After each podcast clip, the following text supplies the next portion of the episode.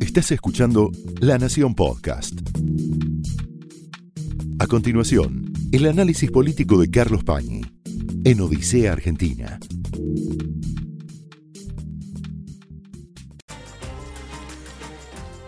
Hay veces en que un episodio, un caso, una discusión, permite, lamentablemente, hacer un relevamiento de toda una situación de decadencia. Y eso es lo que está pasando ahora con el proyecto del gobierno para construir un gasoducto que lleva, irónicamente, el nombre de Néstor Kirchner. Para entender de qué se trata esta discusión, de qué se trata la importancia de este proyecto, a mí me gustaría volver sobre dos cuadros que mostramos la semana pasada y que solo en apariencia no tienen que ver con este tema. Hay una dimensión en la cual el problema del gasoducto, la necesidad de hacer un gasoducto, pega en el centro de la macroeconomía y está ligado a las grandes dificultades que tiene hoy la economía argentina. La semana pasada nosotros mostramos dos cuadros elaborados por Miguel Kigel. Uno era este. Este es un cuadro que muestra las metas de reservas que se fijó el Banco Central en el acuerdo con el Fondo Monetario Internacional. Tendría que llegar en junio a 6.425 millones de dólares, tendría que llegar en septiembre a 6.725 millones de dólares y terminar el año con 8.125 millones de dólares. Pero esta es la realidad. En el mes de mayo apenas acumuló 3.775. Mira el salto que tendría que dar para alcanzar las reservas prometidas al fondo. Y el lunes pasado decíamos que el gobierno se encamina ya no a tener un problema de metas de reservas, a no poder cumplir con la meta, va en camino de tener un problema de reservas, ya no de relación con el fondo, sino de escasez de dólares. Y eso se empieza a sentir día a día en la economía. Después vamos a hablar con Alfonso Pratgay, entre otros temas de este tema, que es cuál es el problema que tenemos hoy los argentinos con el dólar y cuál es el problema que tiene el Banco Central con las reservas, el que fue, entre otras cosas, presidente del Banco Central. Ahora, hay una, relación bastante directa entre la escasez de reservas en un momento en que hay mucha exportación, mucho ingreso de dólares por exportación, porque los precios de las materias primas que vende la Argentina estallaron, con este otro tema. Las necesidades de dólares que se concentran en el invierno porque no tenemos gas. Y hay que importar mucho gas. Entonces, fíjense Kigel grafica esto con estas barras. Este es el gas que importamos de Bolivia, este es el gas licuado que importamos vía barcos, y estamos hablando de una importación de aproximadamente 1.200 millones de dólares por mes. Compare con el número de reservas del que estamos hablando. Prácticamente, en muchos casos, más de un tercio de las reservas se lo llevan las importaciones de gas. ¿Qué quiere decir? Que el problema de las importaciones de gas pega en el centro de la falta de reservas y puede determinar que el Banco Central o la economía argentina tenga que ir a una devaluación y en un momento con esta inflación, una devaluación puede ser catastrófica por el traslado a los precios. Estamos entonces ante un sistema de problemas de la macroeconomía. En este contexto, es que el gobierno, igual que el gobierno de Macri, aquí hay una continuidad, dicen sería estratégico construir un nuevo gasoducto. ¿Por qué? Porque tenemos potencialmente mucho gas, sobre todo en vaca muerta, pero que no lo podemos utilizar y por eso importamos gas y por eso tenemos un problema de reservas y por eso hay una crisis económica, entre otras cosas, porque no tenemos capacidad de transporte. Entonces ahí se decide hacer un gasoducto y hacerlo en tiempo récord. Ese es el gasoducto Néstor Kirchner. Es una obra de enorme dimensión, no solamente por su dimensión objetiva, sino por la velocidad con que se pretende hacerlo. ¿Cuál es la velocidad? Hacerlo en un año.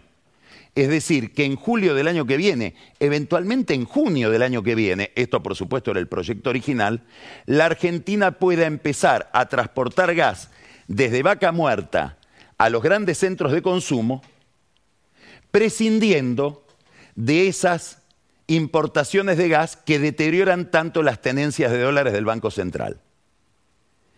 Es un desafío que le convendría a este gobierno, para no tener que gastar esos dólares y que le convendría al gobierno que viene, cualquiera sea su signo político.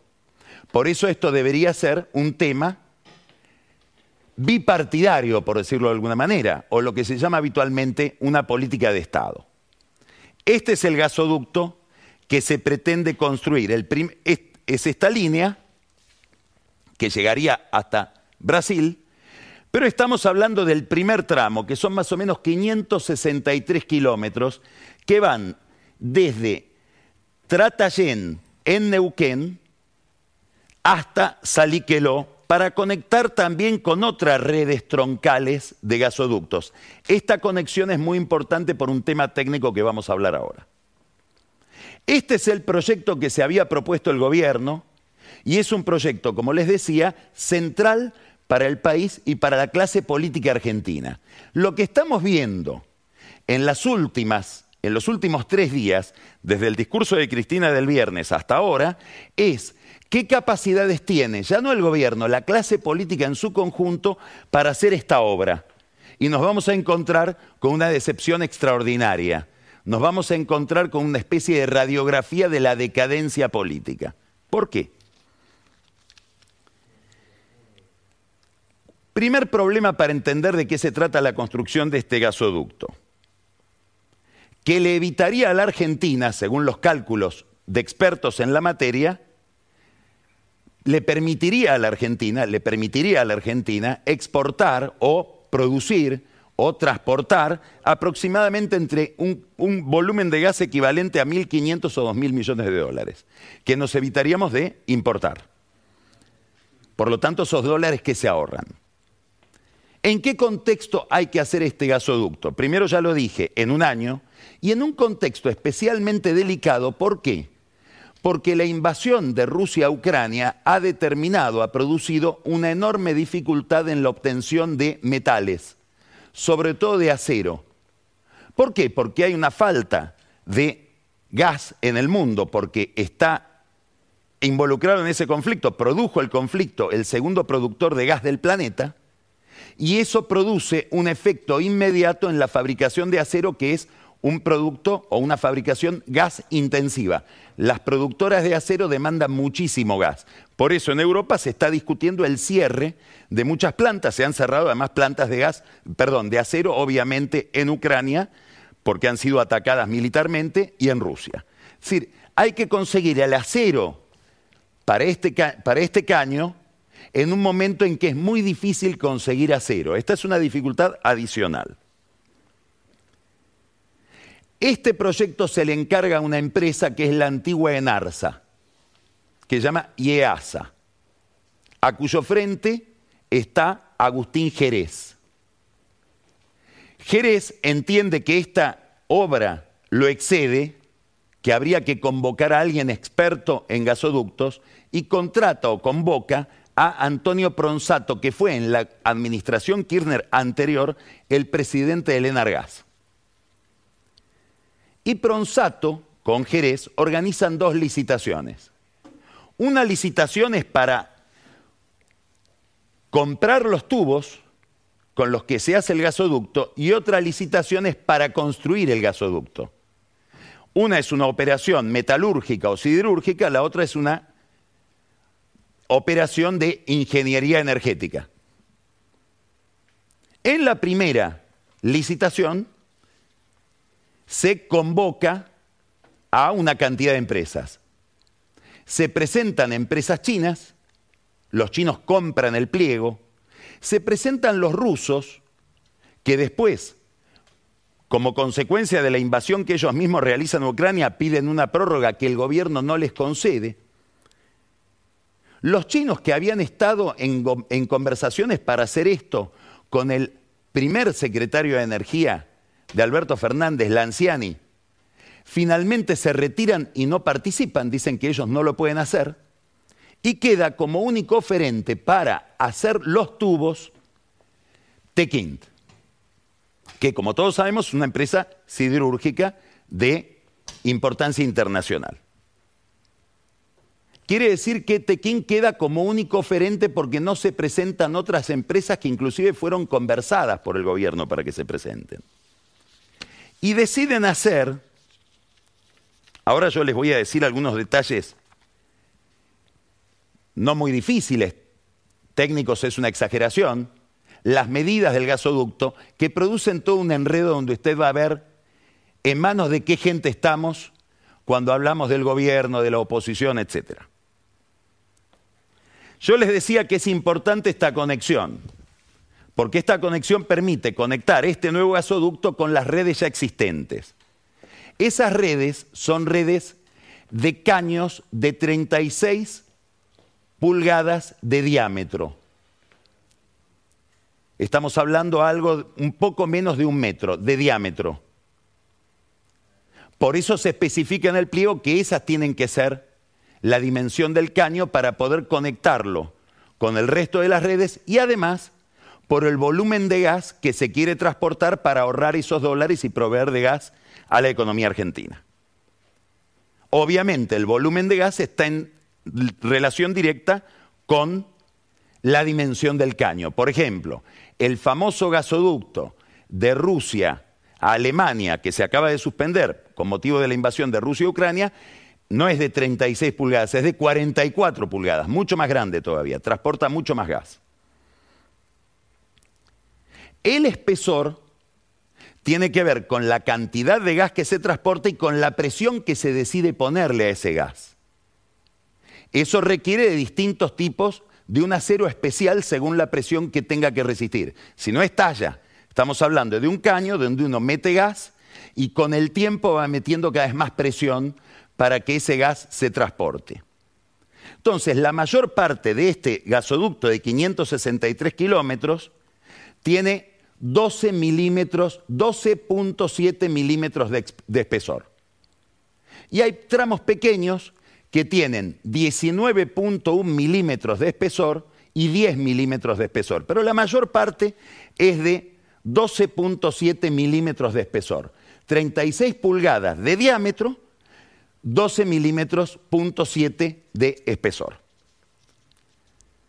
Claro, para hacer ese caño de 36 pulgadas se necesita, es como, imaginemos una cartulina, una chapa de determinada dimensión, de determinado ancho, que plegada del caño. Esa chapa no se fabrica en la Argentina. En la Argentina se fabrica chapa mucho más chica que permitiría hacer un gasoducto mucho más chico, incompatible con el volumen que se quiere transportar y con la conexión con las redes ya existentes. Esta chapa que se requiere para este gasoducto se produce en Brasil con una empresa que se llama Usiminas, de la cual Techin es parte en un 20%. Usiminas, para cualquier persona medianamente informada, es una empresa histórica brasileña. Es una de las grandes siderúrgicas del Cono Sur y una empresa con muchísima trayectoria en Brasil en materia de producción de chapa. Y producen esta chapa porque tienen un laminador para hacerla. Techint entonces, para poder hacer estos caños, compra la chapa en Brasil, la importa a la Argentina y fabrica los tubos en una planta propia de fábrica de tubos que tienen Valentina Alcina, que se llama Siat Tenaris, una vieja fábrica de Siam para fabricar estos tubos contrata, acaba de contratar 300 obreros para incorporarlos. ¿Por qué? Porque hay que hacer los tubos a medida que se va haciendo el gasoducto. No es que primero se hacen los tubos y después se construye, es una tarea de coordinación hecha a presión en términos de tiempo. Porque se trata de hacer una obra civil muy importante, hay que fabricar los tubos para eso en un momento en que falta eh, metal en todo el mundo, falta acero, para terminar en un año o menos de un año. Paralelamente, se realiza la construcción, perdón, la licitación, ya no para hacer los tubos, sino la segunda de la que hablamos, que es para construir el gasoducto. Y curiosamente, en la discusión de este segundo tramo de la operación, que es a ver quién se va a quedar con la construcción, renuncia Pronsato. ¿Por qué renuncia Pronsato? Y acá esta información es una información que está circulando entre expertos de energía antes de que se produzca la discusión entre Cristina Kirchner, Culfas, etc. Pronsato renuncia aparentemente, por supuesto no lo va a decir en voz alta, por dos razones. Primero, porque nadie le firmaba nada y veía que el plazo se iba a extender infinitamente por una propensión irrefrenable que tiene este gobierno a procrastinar todo. Pero a su vez renuncia por presiones muy fuertes que vienen de sectores del gobierno para que Cristóbal López ingrese en la construcción del gasoducto. Cristóbal López tiene una empresa constructora que aparentemente pretendería entrar en la construcción del gasoducto, pero que carece de antecedentes para construir gasoductos. Entre expertos en energía muy ligados al conocimiento de toda esta operación compleja que tiene el gobierno por delante, se hablaba de la presión para que entre Cristóbal López y en segundo término electroingeniería, dos empresas muy ligadas al kirchnerismo. En el caso de Cristóbal López, un empleador del presidente, cuando no era presidente un empleador del ministro de Seguridad, Aníbal Fernández, cuando no era ministro de Seguridad. Dueño Cristóbal López de un sistema de medios muy alineado con Alberto Fernández, pero a su vez defendido por Carlos Beraldi en los tribunales, que es el mismo abogado de Cristina Kirchner. Es decir, estamos hablando de un empresario que está en el corazón del poder, como todos sabemos, tanto que se han hecho leyes con moratorias hechas como traje a medida para que Cristóbal López pudiera zafar de, sus problemas en la AFIP. Bueno, la presión de Cristóbal López para entrar en esto habría sido la determinante de que Pronsato pudiera, tuviera que renunciar y decir, yo acá no me quiero meter porque termino mal. Nota al pie de página, consejo que le había dado su viejo amigo Julio Devido, cuando aparentemente, esto también se conventa en el sector energético, le dijo, Antonio, no te metas en esto porque este gobierno no puede hacer un gasoducto. algo, va, algo va a dar mal. Hoy aparentemente esto se sigue, insisto, estas son versiones muy fidedignas por quienes las expresan. Ya Cristóbal López no sería parte del proyecto, entre otras cosas porque el viernes se aprobó el pliego de licitación para la construcción y pone como condición tener antecedentes en la construcción de gasoductos, pero sí sería uno de los lobistas que está intentando introducir a otras empresas ligadas al kirchnerismo en este negocio. Por ejemplo, BTU de Carlos Mondín. Estas son, insisto, versiones que circulan entre gente muy informada y muy seria del sector energético.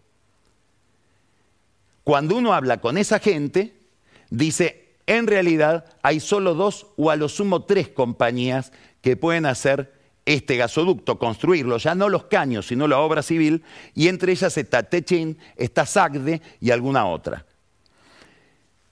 No aclaré algo, la construcción está pensada en cinco tramos para que pueda haber muchos participantes.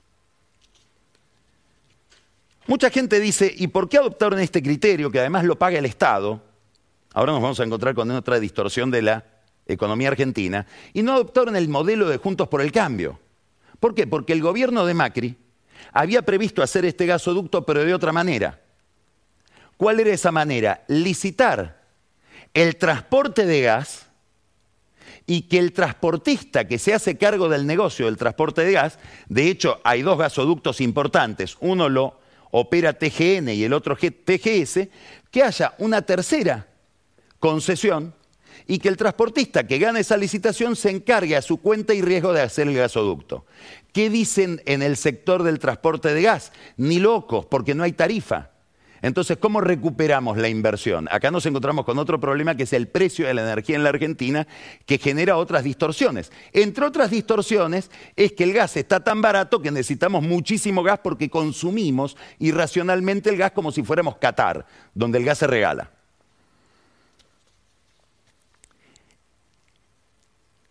En este contexto aparece Cristina con su discurso diciendo algo increíble. Dice, ¿por qué no trae Techín su, su laminadora a la Argentina? Y hace acá esa chapa que le compra Usiminas. ¿Dónde? Es cierto, Tequín tiene el 20% de la empresa. Un laminador sale aproximadamente 1.200 millones de dólares. ¿Qué sentido tendría para una empresa hacer un laminador acá para hacer un gasoducto y después cuando ya no hay gasoductos para hacer o no hay esa chapa para vender, ¿a quién se la vende? ¿Cristina le conseguiría a los clientes? Es, decir, es muy interesante la exigencia porque demuestra el enorme agujero conceptual que hay muchas veces en la visión de la economía y de operaciones como la obra pública. En América Latina hay cinco laminadores, dos están en México, tres en Brasil. Y tiene sentido tener un laminador si uno después tiene una cantidad importantísima de clientes que va a comprar esa chapa. Insisto, sale 1.200 millones de dólares. Una curiosidad, en la época de Isabelita se compró un laminador que nunca se usó. Cuando se lo compró Somisa, es decir, la siderúrgica estatal de entonces. Cuando se privatizó dijeron, mira, minga que te vamos a dar el laminador a la empresa Atechín, que es la, que, la empresa que compra Somisa. Nos quedamos con el laminador nosotros. Eso quedó arrumbado. En aquel momento se pagaron 200 millones de dólares. En la privatización se hubieran pagado 400. ¿A cuánto se vendió ese laminador? A un millón de dólares. Es decir, un pésimo negocio para el Estado por esta obsesión de que cuidado que no se queden los privados con algo que no corresponde porque son privados. Acá estamos en el centro de un problema cultural, que es que todo esto Obviamente que hay mucha corrupción en la Argentina y mucha corrupción de empresas grandes. Pero también es cierto que si hay una empresa grande que hace un negocio y hay una sospecha, no hay quien la llore porque es grande. Daría la impresión de que solo merecen cierta consideración u objetividad las pymes. De ahí para arriba todo es pecado. Es un concepto central, un prejuicio central del capitalismo argentino. Con muchas razones para esto porque conocemos infinidad de empresas grandes que no pueden justificar cómo llegaron a grandes. En este contexto, Cristina dice, bueno, que traigan el laminador acá, un delirio, y le pide al presidente algo que le había pedido Gerardo Martínez, que no es un santo de la devoción de Cristina. Use la lapicera. Hablamos acá en Odisea de la lapicera que le regala Gerardo Martínez a Alberto Fernández para que ejerza el poder. Y Cristina le pide que ejerza el poder. Y que ejerza el poder sobre Culfas. Porque por alguna confusión, ella cree que el gasoducto lo hace Culfas. O que Culfas tuvo algo que ver con esto. Y la verdad que al Ministerio de Producción le sacaron energía hace mucho tiempo que está bajo la órbita de Guzmán y operado en sus temas centrales, secretario de Energía, titular del Enargas, titular del ENRE que regula la energía eléctrica, etc. Y además la gente de IEASA. Todo eso responde a Cristina, es gente de ella. Ahí aparece Culfas en escena. ¿Qué dice expresamente en unas declaraciones que hace por radio? la verdad que la, vicepresidenta le tiene que pedir que use la lapicera, no al presidente, sino ella misma, porque es gente de ella, la que hizo este arreglo con Tequín. Y aparece un off the record, es decir, unas declaraciones con pedido de que no se atribuya quién es el autor, diciendo que acá hay un contubernio entre la gente de Cristina y gente de Tequín, que es acusada por Cristina Tequín, y que además habría una empresa que se llama Laminadores Industriales que podría hacer este gasoducto, escuche bien, ¿eh? esto lo dice el Ministerio de Producción, de 33 milímetros de diámetro, perdón, de 33 milímetros de espesor. 36 pulgadas era el diámetro. 12,7 milímetros es el espesor. El ministro de Producción se mete a criticar un tema y no le pega ni al espesor ni al diámetro, ni a las pulgadas ni a los milímetros. Y desata o se suma a una polémica con Cristina sin saber de qué está hablando. Y EASA contesta, contesta con un comunicado, donde explica por qué lleva adelante este proceso licitatorio con estas características, dice, estamos hablando de un gasoducto de 36 pulgadas de diámetro y estos milímetros que hablamos, 12,7, 19,1, 10 de espesor, es decir, refuta lo que dice el ministerio y pone en el comunicado una especie de foto del off the record, que dice off the record tal cosa que fue publicado por dos diarios atribuyendo a gente del gobierno, es decir, diciendo esto no lo dice el gobierno contra la gente de Cristina. Después aparece laminados industriales, de quien el ministro o el ministerio decía que podía hacer la obra o, hacer los caños que, con los que se queda Tequín. Y dice, nosotros no, no podemos hacerlo. Somos una empresa chiquita, no podemos hacer esos caños. Y ahí se suma la oposición la oposición se suma para darle fe a lo que dice Culfas, y acá viene lo otro curioso, después de la aclaración que hace IEASA, aclarando medidas, etc., después de la aclaración que hace Laminados Industriales, el interbloque de senadores de Juntos por el Cambio saca un comunicado hablando de 33 milímetros de espesor. De nuevo, repite, ni, ni leyeron los diarios, ni leyeron el comunicado oficial y sobre la base de ese error hacen una denuncia penal. Y ahora vamos a entrar en una red, en una vorágine de denuncias penales, porque habría que preguntarse si mañana los afectados por culfas, hablo de mañana martes, no le realizan una denuncia penal a culfas.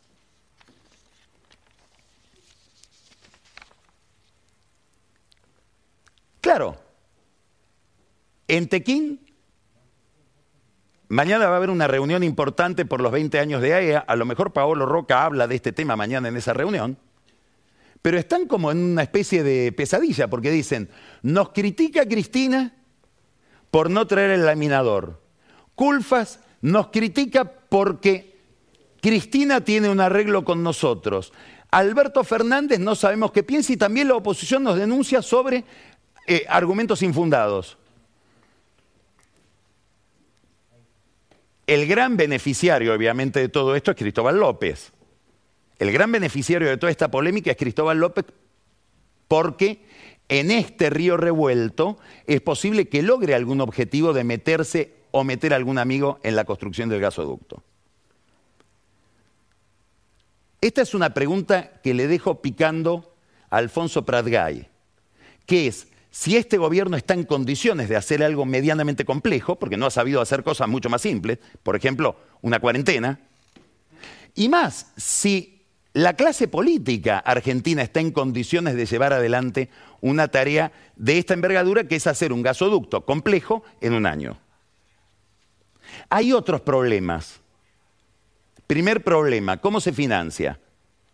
Me van a contestar desde la cámpora con el impuesto a las grandes fortunas. El impuesto a las grandes fortunas, que estaba pensado para explotación y desarrollo petrolero, y gracias a un dictamen de Zanini lo estiraron para que se pueda hacer un gasoducto con esa plata, porque interpretan que desarrollo es hacer un gasoducto, alcanza para un tercio de esta parte. Esto está financiado en un tercio, el resto Dios proveerá. La otra pregunta, que también se la voy a hacer a Alfonso después, ¿estarán los dólares cuando el señor Roca quiera traer, si es que los trae, la, chapa desde Usiminas para hacer los caños en Valentín Alcina? ¿Hay los dólares necesarios para hacer esta obra? Hoy tenemos otra novedad interesantísima. Sobre todos estos disparates se suma la, la renuncia de Matías Culfas. Tiene como seis páginas. Es una historia de su actividad como ministro, es una historia de este gobierno en materia económica, destroza a los funcionarios de energía del gobierno y hay algo que pasa como normal.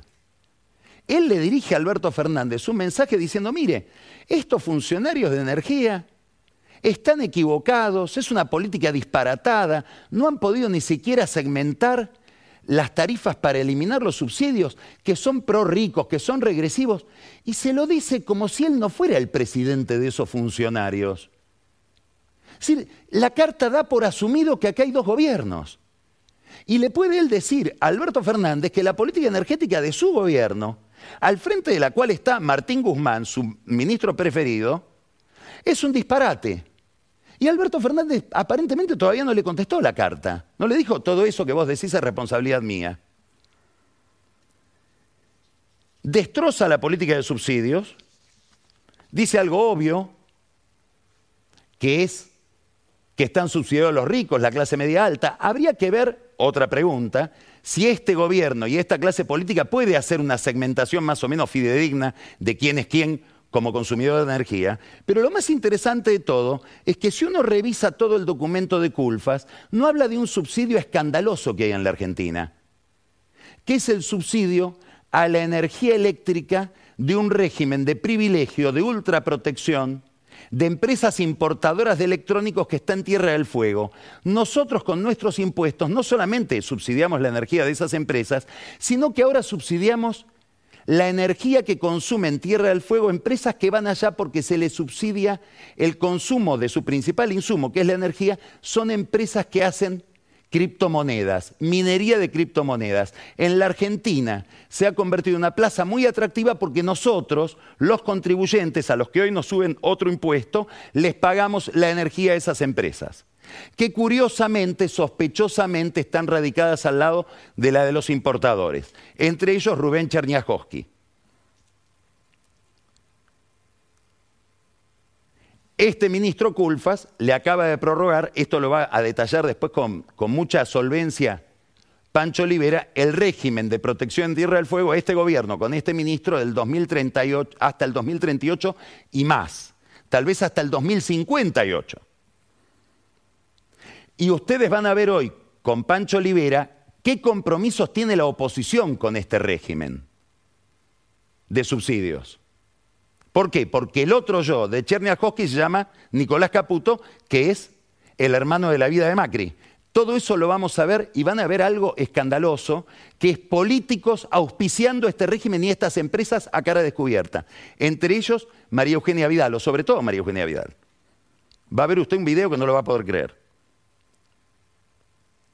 En todo este contexto renuncia entonces Guzmán. Habrá que ver si en estos días no se producen otros cambios en medio de una tregua que hay entre Cristina Kirchner y Alberto Fernández.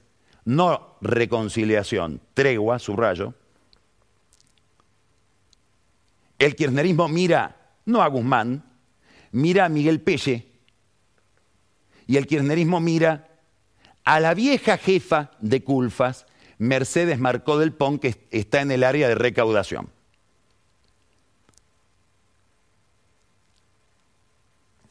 En general, ¿qué vemos?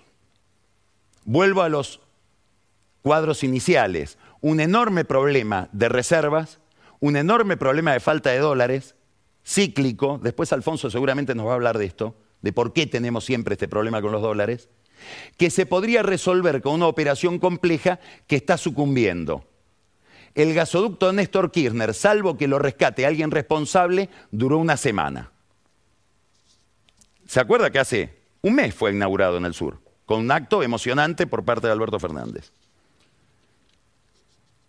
No debe sorprender todo esto. Recuerde que uno de los grandes escándalos del kirchnerismo en materia de obra pública fue la ampliación de gasoductos conocida como caso Escanca, curiosamente denunciada por Tequín, o denunciada con información de Tequín.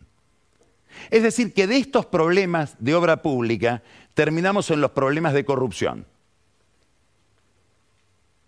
Con Cristóbal López queriéndose meter en el negocio. Y estos problemas de corrupción nos llevan a los problemas de la justicia y la necesidad de impunidad. Entonces, en el contexto de toda esta polémica, me interesaría destacar un tema, una iniciativa que está hoy ocupando también a la dirigencia política argentina, que es la ampliación del número de miembros de la Corte. Esa ampliación llevaría a la Corte a una Corte de 25 miembros. Federal, porque son los gobernadores ahora los que quieren integrar la Corte convocados por el Gobierno Nacional. Obviamente, una Corte que tenga representantes por provincias termina siendo una Corte peronista. Todo el mundo, creo que también buena parte de la oposición, hasta donde llegó a ver, lo toma con frivolidad este tema. ¿Por qué? Porque dicen no puede pasar. ¿Por qué no puede pasar? Y porque pueden ampliar el número de jueces todo lo que quieran, pero después no tienen los dos tercios del Senado para designarlos. Es decir, arma una corte de 25 miembros que después queda vacía. Queda esta corte de cuatro miembros con opción a cinco, que es la corte pensada por Cristina de cinco miembros y defendida en la televisión por Alberto Fernández, que decía el gran mérito de Cristina en que la Corte tenga cinco miembros y no más de cinco. Ahora vamos a la Corte de 25, que sería una Corte abstracta, imaginaria, porque no hay cómo llenarla. No es tan así. Existe una ley que se llama Ley Orgánica del Poder Judicial organiza o prescribe cómo se organiza la justicia, el Poder Judicial. Y escuche lo que dice el artículo 22 de esta ley. Dice, en los casos de recusación, es decir, un juez que es impugnado por una de las partes, lo recusan. Excusación, un juez que dice en esto no puedo intervenir por H o por B. Pero me interesa esta palabra, o vacancia, es decir, que falte el cargo, o licencia de alguno de los miembros de la Corte Suprema de Justicia, este tribunal se integrará hasta el número legal para fallar, es decir, la mitad más uno, en el caso de una Corte de 25 serían 13 miembros, mediante sorteo entre los presidentes de las cámaras nacionales de apelación en lo federal de la capital federal y de las cámaras federales de apelación de las provincias, con asiento en las provincias. Si el tribunal no pudiera integrarse mediante ese procedimiento, se va a practicar un sorteo entre una lista de conjueces que tiene que estar aprobada por el Senado con dos tercios. Hay una lista de conjueces aprobada con dos tercios en el gobierno anterior. Y si no, se puede llegar a integrar la nueva Corte con miembros de las cámaras, de las cámaras federales de la capital o del interior. ¿Qué quiero decir? Que en esta palabrita vacancia se abre una discusión. ¿Qué es vacancia? Si arma una corte de 25 miembros, con el que falta ahora, más los otros 20, hay 21 vacancias que deben ser completadas. O vacancia es cuando uno de los que está previsto renuncia, o se va o muere. Esta discusión se va a abrir ahora. Y estamos detrás de esta palabra vacancia viendo el túnel a través del cual el kirchnerismo podría llegar a controlar la Corte con una mayoría en la cual 13 miembros, esta minoría que existe hoy, este, estos cuatro miembros que existen hoy serían una absoluta minoría. Esta es la discusión que viene y sería bueno que la oposición despierte a esto, porque tal vez no vio esta ley orgánica del Poder Judicial, que es el huevo de la serpiente. A veces uno lee cosas que dicen, ¿se podrá haber dicho esto? Esto es escandaloso lo que estamos viviendo, no tanto. Si nos remontamos a la historia, entre el año 52 y 53 hubo un juez, no le va a gustar a Alfonso esto que voy a decir, tucumano, puesto por Perón, se llamaba Felipe Santiago Pérez. Imaginaba una corte parecida a la que se quiere armar ahora. Y dijo, siendo juez de la corte, una justicia que no fuera justicialista no sería justicia. Esto fue el análisis político de Carlos Pañi en Odisea Argentina, un podcast exclusivo de La Nación. Escucha todos los programas de La Nación Podcast en www.lanacion.com.ar. Suscríbete para no perderte ningún episodio. Estamos en Spotify, Apple Podcast, Google Podcast y en tu reproductor de podcast favorito. Seguí escuchando La Nación Podcast.